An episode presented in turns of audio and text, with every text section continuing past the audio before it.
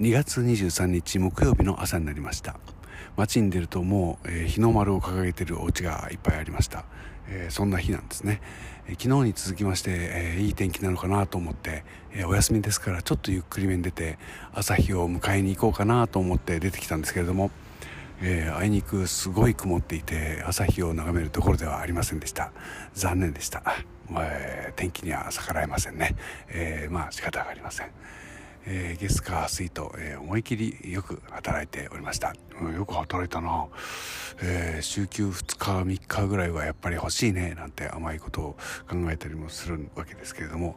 えこの次の、え黒蜜ファクトリーでのライブの、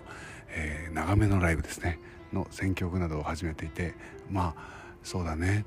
こういった、えー、長く歌ってるものをやるのも結構楽しいねと思い直しているこの頃です。この頃っていうか昨日でした。